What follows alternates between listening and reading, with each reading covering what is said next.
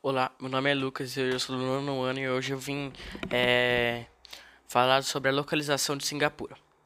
Singapura é uma pequena e densa, densamente povoada cidade-estado insular no sude, sudoeste asiático.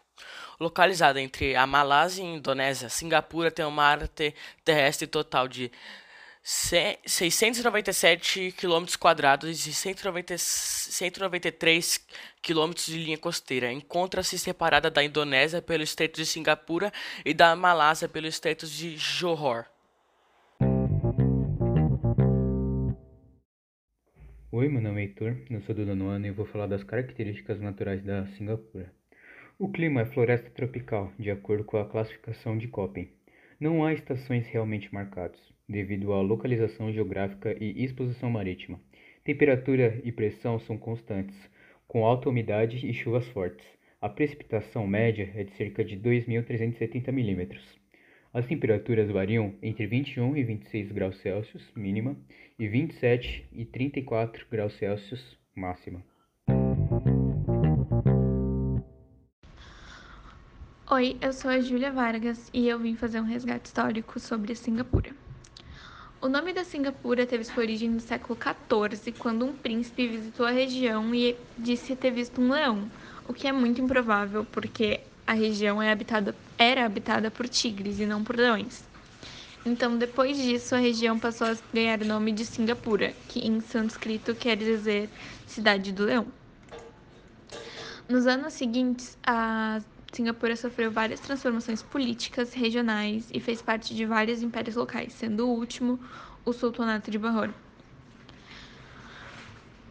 Diante do aumento da influência holandesa, que passou a dominar grande parte dos portos locais, o governo britânico enviou Sir Stamford para garantir que eh, as rotas comerciais da Companhia das Índias Orientais entre a China e a Índia ele viu na Singapura uma condição ideal para criar um entreposto comercial para os barcos mercantes, para dar suporte às manutenções e essas coisas. Então, em 1819, ele conseguiu que o sultanato de Johor ganhasse, garantisse aos britânicos o estabelecimento desse entreposto. Então, a Singapura começou a crescer, começou a atrair mercadores de todas as regiões e a decisão logo se mostrou um sucesso. Quando em 1819 não tinha mais de mil habitantes, em 1825 a população atingiu quase 10 mil habitantes, questão de seis anos, um crescimento enorme. E nesse meio tempo, em 1823 e 1824, a Singapura foi cedida totalmente aos britânicos. Apesar desse sucesso enorme comercial, a administração inglesa não conseguiu ah, garantir o bem-estar da população. As condições sanitárias de saúde eram muito ruins e tinha um aumento enorme na criminalidade. Em 1869, com a criação do Canal de Suez, a cidade viveu mais um boom de crescimento no comércio e na riqueza e só parou de crescer quando a Segunda Guerra Mundial começou e eles passaram ao domínio japonês em 1942. Esse domínio durou até 1945, que foi marcado por um período de muita brutalidade e com, principalmente contra a população de descendência chinesa.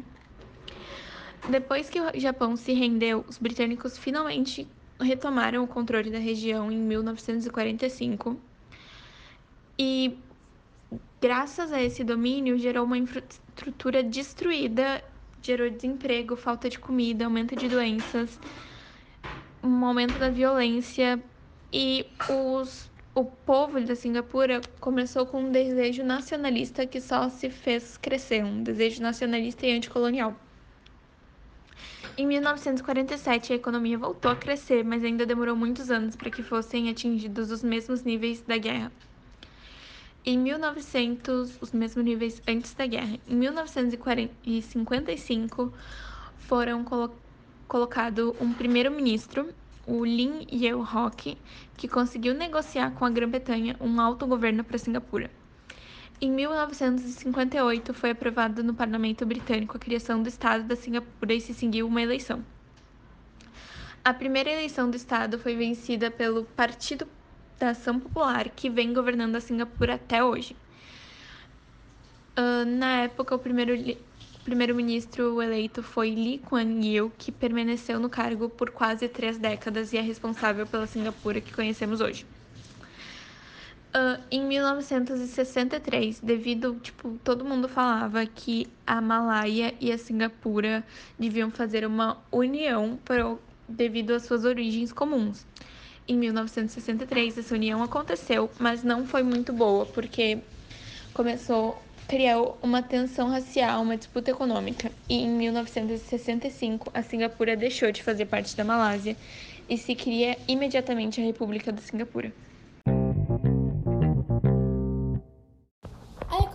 Nacional da Singapura baseia-se nos serviços bancários e portuários, no turismo e na indústria de alta tecnologia. O país apresentou elevada industrialização e desenvolvimento econômico significativo no fim da década de 1980, considerando-se um dos tigres asiáticos. A economia de Singapura é uma economia de mercado baseada no capitalismo financeiro e industrial, assim como acontece com os demais tigres asiáticos.